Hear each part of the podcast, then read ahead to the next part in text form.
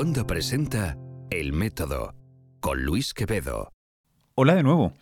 Seguro que no me esperabais, al menos no tan rápido. Soy Luis Quevedo y esto es El Método, pero es un método experimental es un método en el que eh, me he propuesto recuperar parte del espíritu de, los, de las tertulias de mediados ciencia, esas tertulias que hacía con uno o varios invitados en el que sacábamos un tema que podía ser de actualidad, de coyuntural, las noticias, podía ser un libro, podía ser un tema de esos eternos, en el que pues básicamente eh, echaba mano de amigos y amigas en las redes, nos conectamos mediante Hangouts eh, on Air que proporcionaba Google sin coste y que, bueno, y que acababan normalmente siendo conversaciones muy interesantes. Eran en vídeo, acababan en mi canal de YouTube. Y resulta que este julio o este agosto YouTube, eh, o Google en este caso, pensó, eh, cambio de idea, eh, cambió la tecnología y eso ha sido imposible al menos de una manera razonablemente tecnológicamente simple, que era lo que tenía el mayor atractivo para mí en Hangouts on Air antes. Bueno, eh, ¿por qué os estoy contando todo esto? Porque me propongo hacer de vez en cuando una versión eh, no con tanta gente como antes, sino con un amigo o una amiga que se dedique a esto de la comunicación científica o de la divulgación en español en cualquier parte de la geografía planetaria, aunque obviamente la mayoría estarán en América Latina y en España con el que eh, comentar un poco el quehacer de la divulgación y de paso algunas de las cosas más interesantes de la actualidad científica o divulgativa. Para arrancar este experimento, nadie mejor que Fernando Gomollón arroba Gomobel en Twitter. A partir de ahí puedes encontrar toda su información. Es un químico zaragozano que está ahora colaborando con Chemistry World. Eh, hace poco nos encontramos para comer aquí, estaba de visita en Nueva York, eh, en la Universidad Rockefeller, ahora está en Cambridge, eh, estábamos hablando desde Reino Unido. Eh, en esta ocasión, en el domingo 30 de octubre, en mi mediodía, su tarde. Hemos hablado sobre diferentes temas de actualidad, también un pequeño repaso sobre el más reciente de los podcasts de El Método, el que habla de por qué y cómo las células de tu cuerpo atraviesan, surcan tu organismo como si se tratara de una especie de océano de gelatina y lo hacen palpando la dureza de los tejidos. Todo eso lo he hablado con Xavier Trapat del Instituto de Bioingeniería de Cataluña. Te lo recomiendo, está en este feed, por supuesto, como todos los podcasts, en el método.fm. Y ahora al repaso de la actualidad y otros quehaceres de la divulgación en español con Fernando Gomobel y aquí un servidor, arroba Luis-Quevedo. Hasta ahora.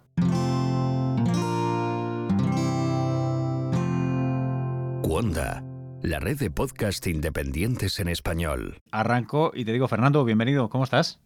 Hola, ¿qué tal? Muy bien, Luis, ¿todo bien? Todo bien, todo bien, tío.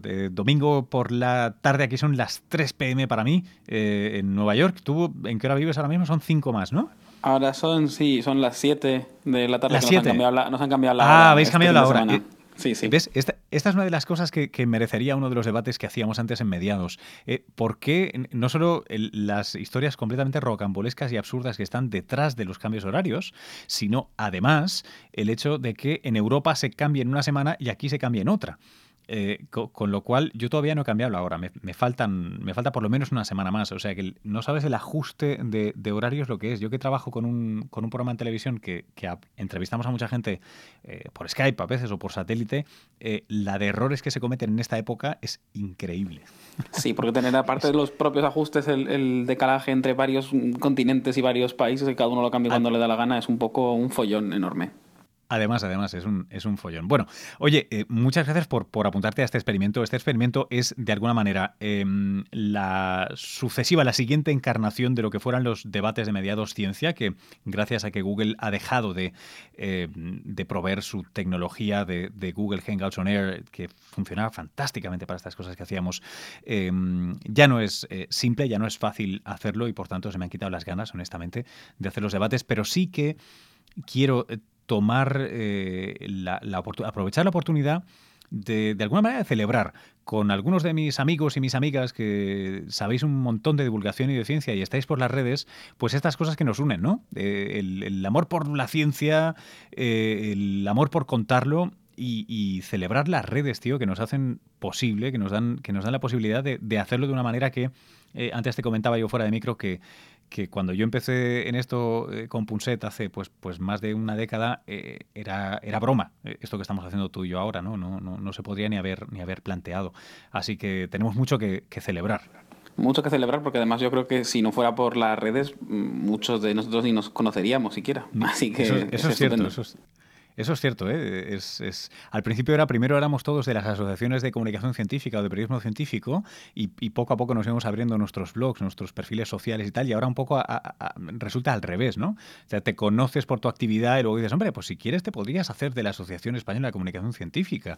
Que yo, por eh, cierto, me hice hace muy poquito y fue ¿Ah, por cosa de esta, porque, eh, claro, al final, pues, eh, pues conociendo a Pilar Perla en Zaragoza y a mucha gente que era de la asociación, me dijeron, pero ¿cómo es posible que no seas todavía? Y digo, pues porque, porque no me da la, no me da la vida, pero sí me, me voy a apuntar porque al final viene muy bien. Es que, es que parece que no vaya con los tiempos, pero yo creo que es fundamental. ¿eh? Yo, yo, yo sí soy socio desde, hace tiempo porque, claro, yo empecé, eh, parece que soy de otra época y, de alguna no tenemos por qué sacar el DNI aquí, pero sí que es cierto que nos llevamos la suficiente diferencia de edad como para que yo empezara en lo analógico y, e hiciera una transición a lo digital y, tú has empezado directamente en lo digital. Em, y, se ven en detalles como esto, ¿no? Nativos yo, te animo, y ¿eh? cosas.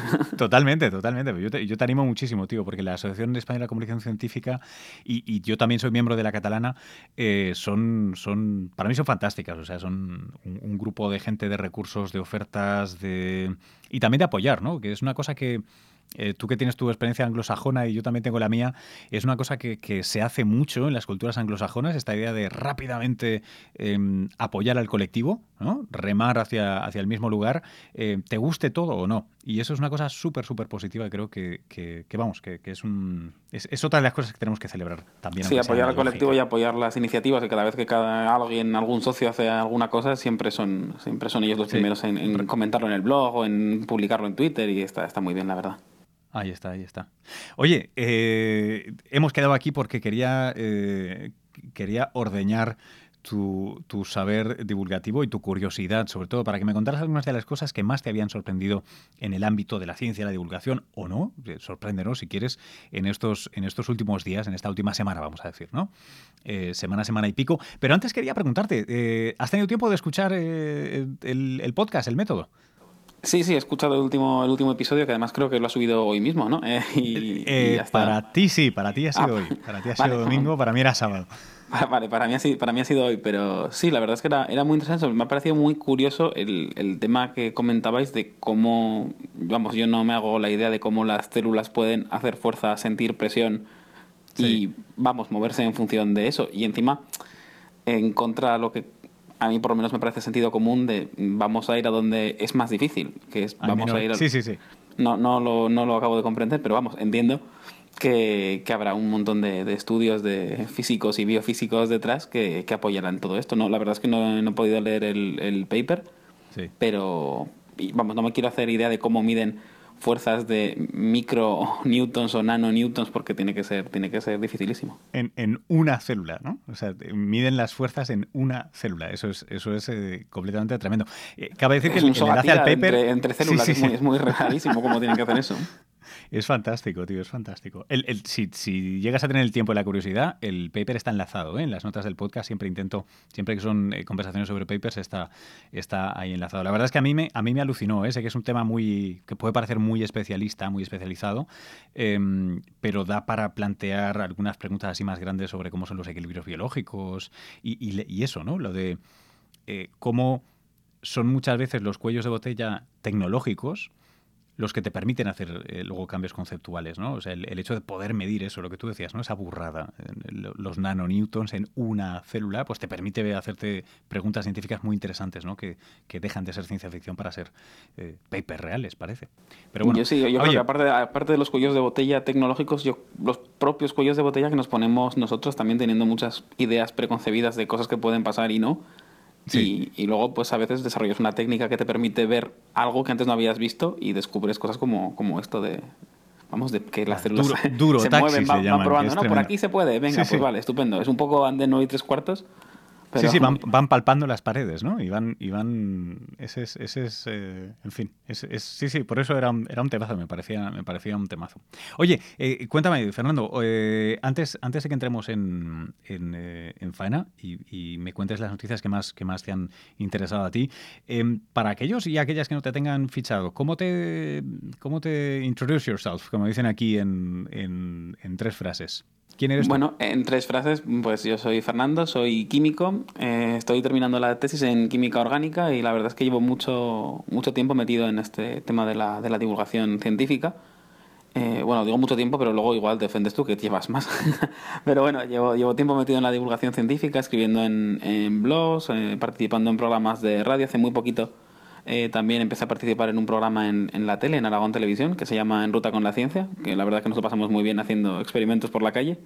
¿Qué tal? Y está, está guay. Y la verdad es que parece que la gente lo ve. Hemos estrenado ahora en un horario nuevo que, que hemos conseguido subir bastante la audiencia. Estamos, estamos muy contentos. Y, y nada, yo ahora mismo estoy en, en Inglaterra, entre que se decide lo que pasa con mi tesis y no, que ya sabes que esos procesos a veces son muy largos. Estoy en Inglaterra un, un tiempo haciendo haciendo comunicación científica para, para, la Real Sociedad de Química Inglesa. Tienen ellos una revista que se llama Chemistry World.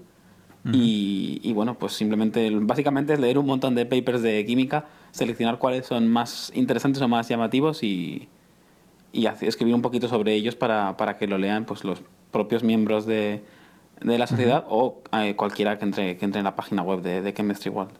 Qué interesante. Entonces, tu, tu, eh, tu cometido ahora mismo es hacerles... Eh, yo una vez eh, le escuché a un científico, le voy a robar a un científico cuyo nombre no puedo recordar esta definición, hacer un poco de New Scientist, ¿no? Que era, me decían, el hola de la ciencia, ¿no? O sea, es, es, esa idea, pero dentro de la química, ¿no? Es como si te has leído la web de Chemistry World, pues estás al tanto de todo lo que pasa sin tenerte que leer todas las publicaciones del mundo estás al tanto de lo que pasa y luego pues también siempre intentas eh, buscar alguna noticia que por algo sea, sea llamativa. También hay eh, book para reviews, ir más allá. también hay eh, podcasts de, pues, sobre compuestos o, sobre elementos químicos para, pues, para intentar llegar un poquito a, todo el mundo y difundir, difundir la química. Está guay.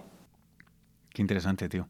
oye, ¿notas mucha o qué diferencias notas entre hacer divulgación, tú que lo haces eh, en inglés y en español, más especializado, menos especializado, sobre todo la, divisoria lingüística o cultural, ¿cómo, la, ¿cómo la definirías o qué es lo que más te llama la atención? ¿Qué es lo que menos te esperabas? Vamos, ¿qué, te, ha sorprendido?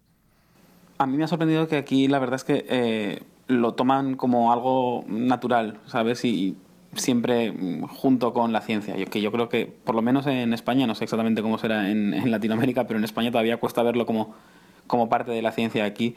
Eh, tú llamas diciendo que eres de Chemistry World para hacer una, una entrevista a un autor de un paper o, incluso a un, a, un, a un, comentarista independiente o lo que sea.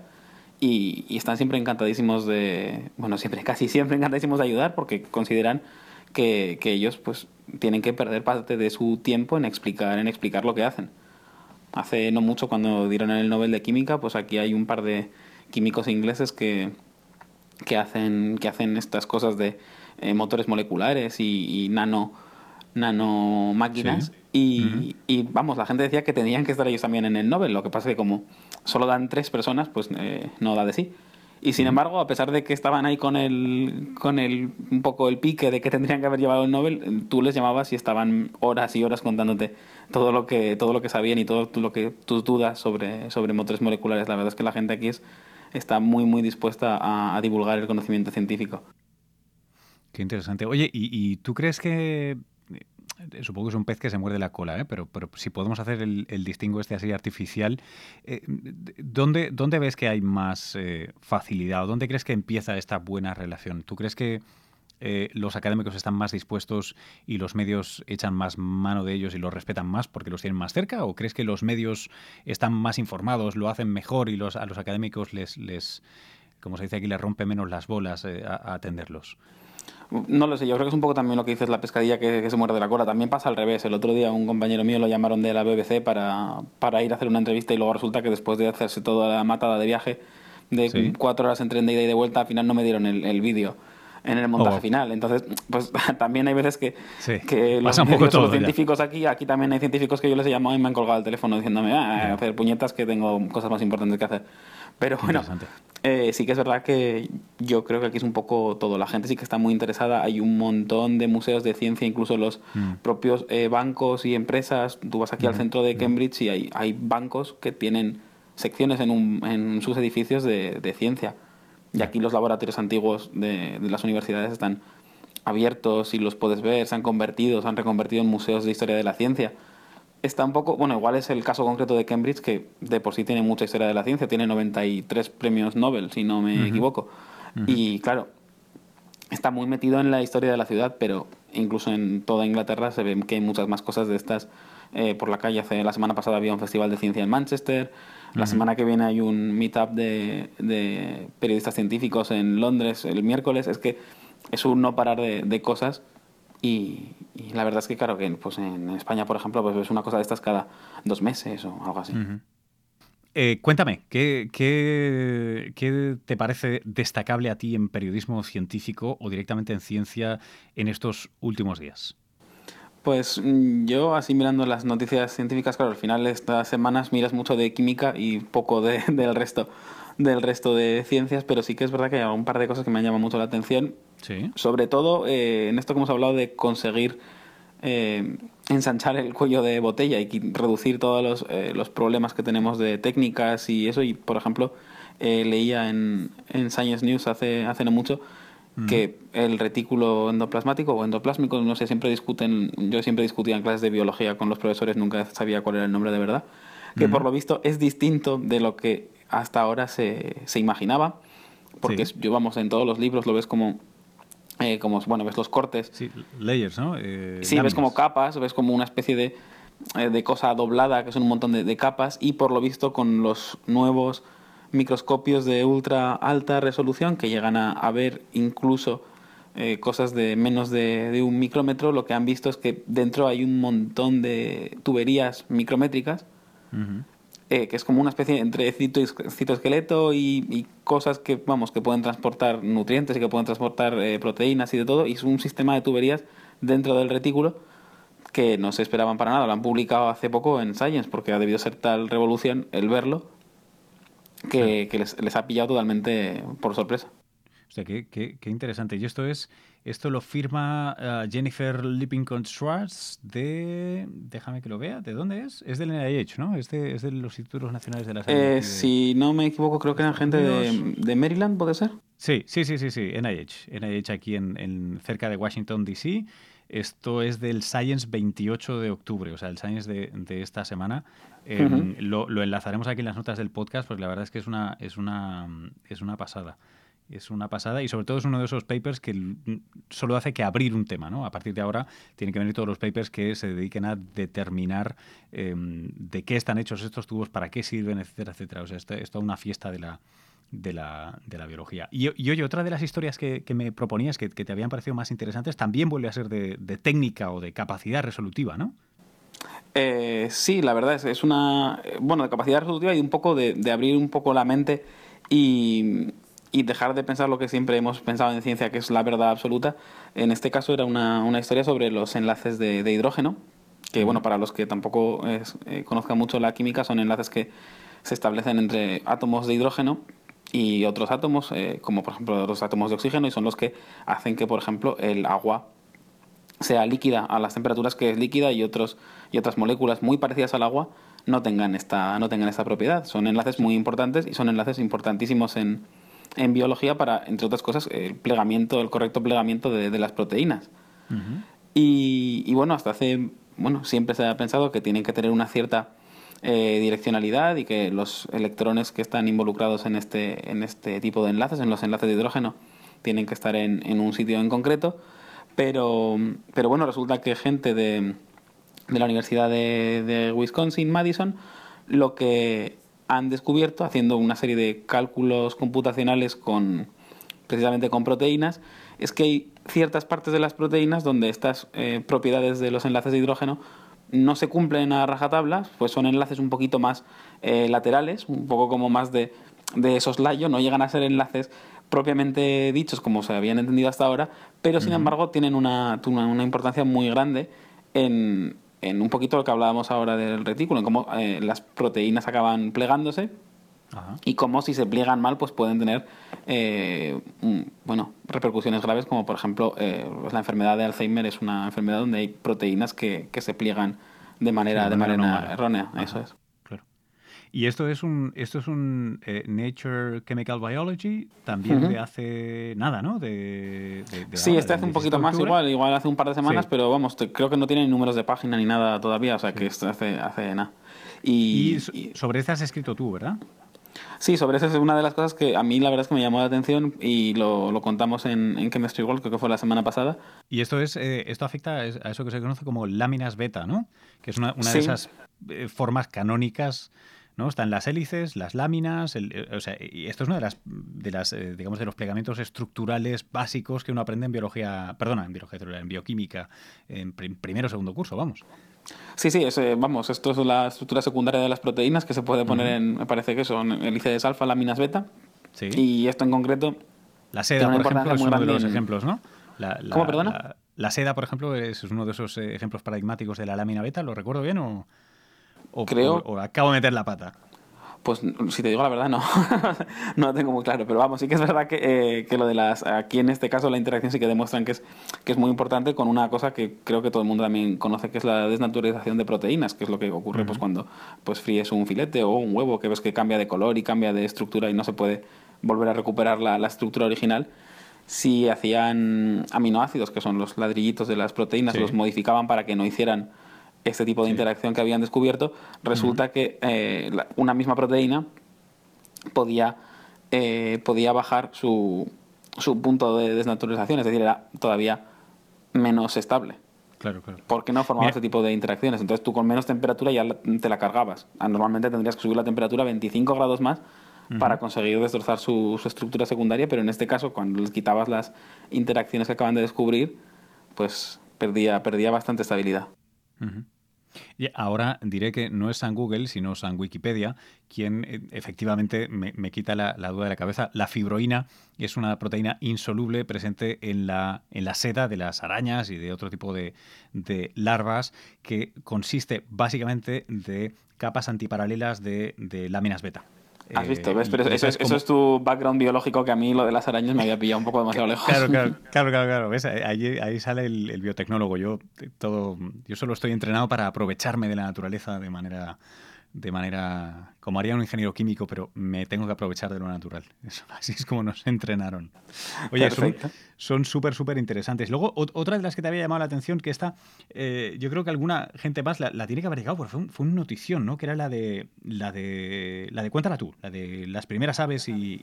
sí, la verdad es que, es que hace poco para uno, para uno de, los, de los programas que hice, que hice en, en la radio, en Aragón Radio, encontré una noticia de que habían encontrado unos, unos fósiles en la, en la Antártida, unos científicos argentinos, mm. y que probaban que las... Bueno, dije aves prehistóricas y luego me zurraron por Twitter que no veas. Pero bueno, aves de la época de los dinosaurios, para que la gente luego no me, no me pegue. Eh, que bueno, eh, en, ese, en ese momento que no se sabía si podían emitir sonidos y comunicarse o no. Y bueno, habían encontrado lo que es la estructura de lo que es la tráquea de, de las aves y demostraban que, que se tenía una estructura así podían emitir sonidos más o menos como las aves de, ahora y podían comunicarse.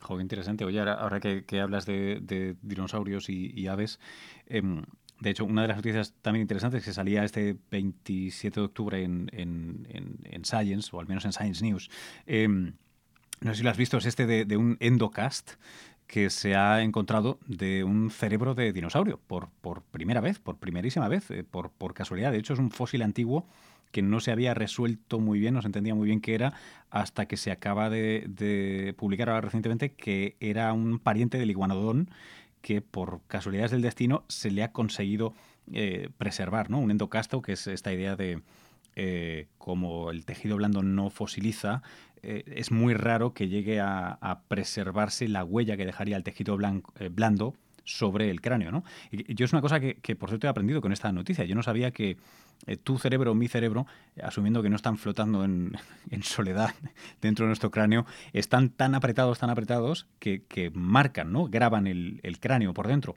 Pero no pasa así con dinosaurios y con otro tipo de, animales emparentados.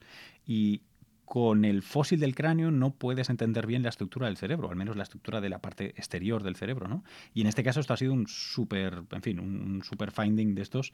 Eh, eh, yo tenía, yo tenía dos más que me han fascinado esta semana. Una es, obviamente, la, que aparecía en Nature, de, esta, han, han eh, resecuenciado a tope todas las muestras de sangre de los años 70 y 80 que ¿Te refieres a las del VIH? a las del VIH, sí señor. Han resecuenciado muestras de sangre antes de que se dieran por positivas de VIH, porque era antes incluso de que se conociera, se definiera el virus. Ha sido un trabajazo em, de dos grupos de científicos, creo que son eh, británicos y estadounidenses. Em, el último autor es eh, Harold Jaff y Philip Lemmy. Em, firman el trabajo en, Nature esta semana y es, una pasada porque eh, es aquello de blanco en botella. ¿eh? Eh, es, obvio una vez te cuentan la historia y la prueba, ¿no? Y es que em, se conocía esta figura mítica del paciente cero, que se supone que desde San Francisco empezó a contaminar o empezó a contagiar a otros hombres en la, en la escena gay de, los 80 em, en Estados Unidos. Em, y, ha aprendido dos cosas tremendas. Una, ya te digo, que es, que es obvia una vez uno la piensa, y es que hoy día sabemos que el VIH es un virus que lleva eh, más de un siglo con los humanos, eh, ha estado en el, África, en el África subsahariana sobre todo, y de hecho primero llegó a Jamaica probablemente, y luego de Jamaica llegó a Nueva York, y luego de Nueva York a otras zonas de Estados Unidos. O sea, no, no empezó en San Francisco, sino que empezó en Nueva York, al menos en lo que eh, apuntan ahora los datos y tiene que ver con Estados Unidos. ¿no? Eso ya desmontaría una de las grandes narrativas de la epidemia del VIH. Pero algo que no tiene que ver, que esto no, no revela el paper, pero a mí me, ha causado muchísima eh, curiosidad, es que ese paciente cero es un, es un error de traducción. Eh, de traducción dentro del mismo inglés, de, de anotación. No es paciente cero, es que cuando estaban empezando a, ordenar a los pacientes en San Francisco, estos pacientes que aparecían con sarcoma de Kaposi, ¿no? que fue lo que, lo que hizo saltar las alarmas de, muchos médicos, em, resulta que era el único paciente que no era de San Francisco y era outside. Era de fuera ah, de San Francisco. Tenía como una O, ¿no? Después es el paciente O. Sí, es el paciente mm. O, no es el paciente cero. Entonces todo el mundo empezó con la coña de que eh, era el paciente cero, eso se daba una narrativa muy buena y eso nos habla a veces del poder de las narrativas, incluso en, la, fragua de, del pensamiento científico, de los artículos. es súper, súper, súper interesante. Em, Hombre, es muy curioso porque además también, eh, si, si, lo piensas eh, visto así, si era el de Outside, supongo que sería que no era de San Francisco, con lo cual igual tampoco estaban tan lejos con descubrir que el paciente cero de verdad eh, no era de, la costa oeste. Claro, claro, claro. Es, un, es un, en fin, es un lío. O sea, yo estaba viendo, hay un mapa que está, eh, está disponible para todo el mundo que quiera en, en, nature.com, donde se puede ver el, árbol filogenético de las diferentes secuencias que hay y cómo se van, eh, cómo se van uniendo, ¿no? Y la, la primera está en Haití en el 69 y luego entre el 69 y el 74 en Nueva York y luego a partir de Nueva York es cuando saltan a San Francisco, Georgia, Pennsylvania y, más lugares, ¿no? Es súper, eh, súper interesante. Eh, ¿Qué más? Eh, se, nos, ya tenemos que ir cerrando, se nos acaba el tiempo ya, pero te quería preguntar, oye, ¿tú, tú eras usuario, porque ya no eres usuario de Vine, tú que eres muy tuitero. Yo la verdad es que he visto un montón de vídeos de, Vine, como yo creo que todo el mundo, pero no, no era usuario de, de Vine. Sí que he leído hoy una, una historia que creo que ha puesto Casey Neistat por, por, por Twitter, de, de, que por lo visto hace no mucho hubo una especie de, de reunión en los headquarters de, de Vine con todos los super Viners del mundo que, para ver qué hacían para salvar la plataforma, pero por lo que me estás contando no tiene muy buena pinta. No, ya está, es oficial. Eh, chao, se va. Vine es una de esas cosas que siempre me ha, me ha, fascinado. Me pasaba con Snapchat, pero mm, dicen los que saben de esto que con Snapchat estaba equivocado. Con Vine parece que no, que no era el caso, ¿no? que la cosa no, no iba a tirar mucho. En fin. Oye, eh, Fernando, dime dónde te encontramos. Donde me encontráis, me podéis encontrar, bueno, casi siempre en Twitter es lo más fácil, arroba gomobel. Y, vamos, ahí estoy, ahí estoy todo el día. Y cualquier otra cosa, pues no hay, no hay ningún, no hay ningún problema. En Twitter está enlazado todo el resto de, cosas. Y el enlace a todos los, los, programas de lo que comentaba antes de radio, tele que hago están, están, puestos, en, están puestos en Twitter. Así que, que ningún problema. Qué interesante, tío. Oye, eh, curiosidad, ¿tú tienes página de, About Me? que es algo así como el pasaporte de, las redes sociales. Pues creo que el About Me en algún momento me lo hice y luego me lo quité porque no me convencía mucho. En su día también me hice un, mini WordPress con un, con un tema de estos que son en plan tarjeta de visita, con el que solo ponía pues en plan cuatro cosas de lo que hago y tal.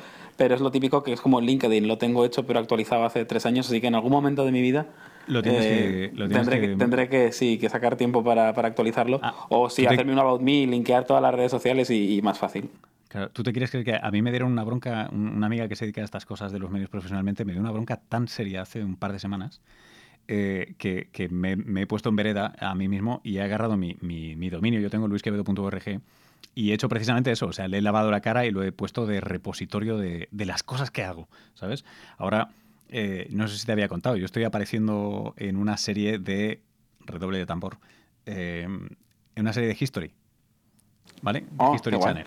Sí, sí. infotainment, tío. Estoy, estoy, aprendiendo de los que saben a tope de esto, ¿no? Es, es, un poco, siempre es un poco fringe, ¿no? Siempre es un poco extremo eh, lo de History. De hecho, desde que ha aparecido, me han escrito varias personas con, dándome exclusivas sobre sus avistamientos de UFOs. Eh, no me lo invento, esto no es un chiste. O sea, he aparecido ahí y me han escrito de, oye, mira, te he visto en la serie Tener, tener el email público en internet es muy peligroso. Estela, no, no, no, no, no, no, a, través de Facebook, tío, a través de Facebook.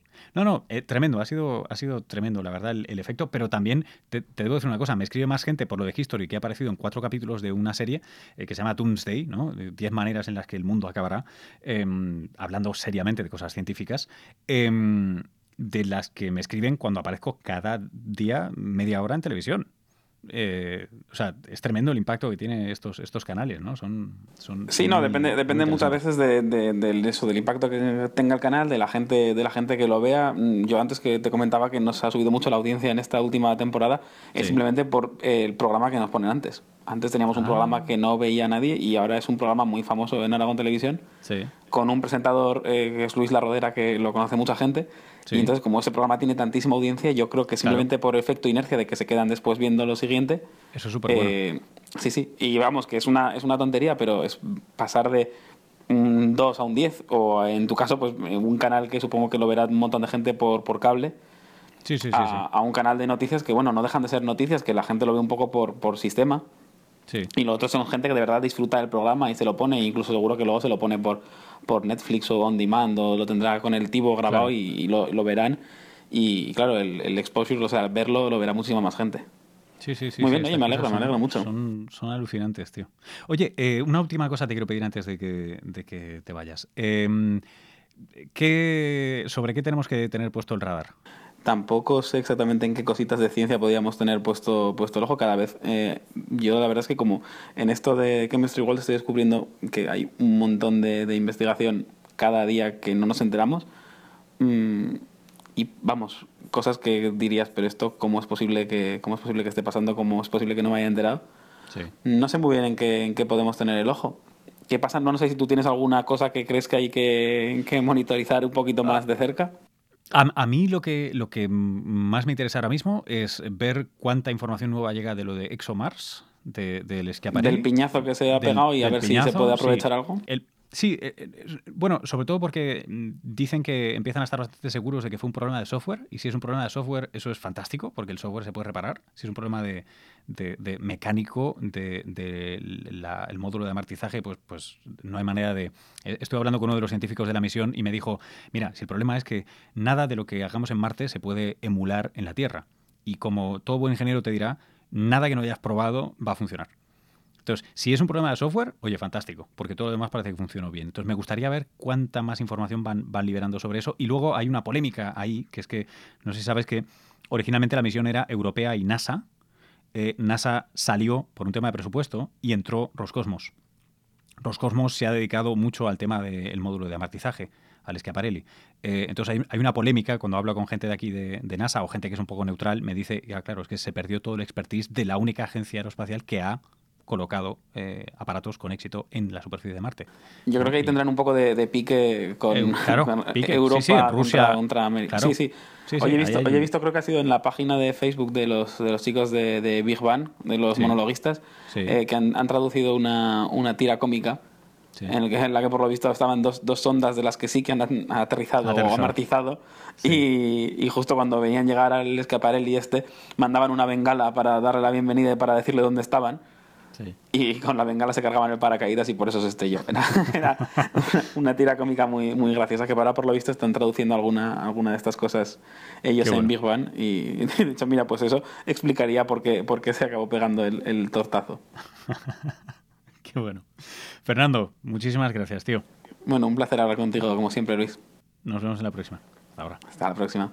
Hasta aquí este repaso por la actualidad de la divulgación científica, gracias a Fernando arroba Gomobel, eh, como siempre, por, sus, por sus tweets, sus retweets, sus ayudas puntuales, como cuando eh, se dieron los últimos premios Nobel, él me ayudó a explicar el de química y bueno, siempre un colega, un amigo que está ahí. Por cierto, si no lo seguís, yo os lo recomiendo muy mucho. Es un tipo que además de hacer ciencia profesionalmente de la de verdad, está haciendo divulgación muy, muy interesante en televisión, en radio, en prensa, en español, en inglés. Eh, de verdad, uno de los recomendados.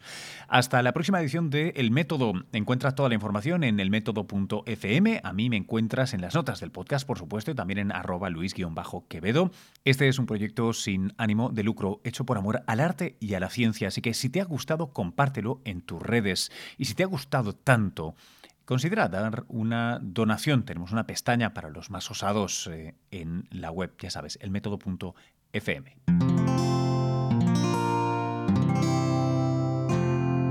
Puedes escuchar más capítulos de este podcast y de todos los que pertenecen a la comunidad Cuonda en cuonda.com.